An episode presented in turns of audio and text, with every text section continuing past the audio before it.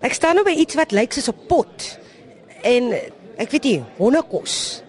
Ek weet nie wat dit is nie. Nou langs my staan Billy Hadlow. Dis 'n stoof wat met ehm um, compressed sasels werk, so dis 'n uh, waste produk en ehm um, ons ons verander die sasels in compressed pellets en dit gooi ons binne in hierdie 5 liter verfblik en daar's 'n klein fantjie onder in hierdie buis wat ons het met batterye en daai lug wat daar ingevoer word is amper soos jy blaas heeltyd aan 'n vuurtjie en daai gas, daai rook wat afkom van hierdie pellets voer ons in met ekstra suurstof en dan verbrand ons daai gas en dit's 'n skoon 'n uh, vlam waarmee jy dan kan kook binne in jou huis. So dis heeltemal smokeless, 20 tot 30% goedkoper as paraffin en ons het hierdie stowwe gebou om mense te help in townships.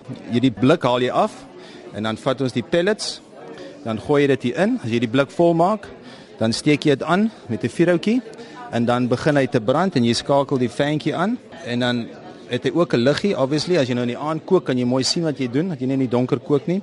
En dan plaas jy hierdie blik terug. Die fan loop en uh dis die pellets wat nou in is en dan steek ons hom aan en dan uh ja dan begin hy te brand. Dan kan jy potjie bo op hierdie stand sit. Nou ons het 'n oentjie ook gemaak so jy kan brood bak jy kan kook Hy vang muskiete ook. Hy maak kos droog, so hy doen baie goed. Ons het self ontwerp. Ehm um, dis 'n tegnologie wat al van die Eerste Wêreldoorlog afkom en uh, ons het nou net gemaak sodat mense kan hulle foon charge, 'n liggie ran en kan kook. Weet by die tyd wat mense by die huis kom en hulle het nie 'n stoof wat hulle kan aanskakel nie, eet hulle eers 2, 3 ure nadat hulle die vuur aangesteek het en almal ryk na rook. So dit is die basis waarop ons dit begin het, Kaya Power en ons het geleer uit ons uh, ondervinding dat mense nie net liggie en selfoon recharging nodig het nie, maar hulle wil ook kook en uh, toe het ons opgekom met die fabulous stoof.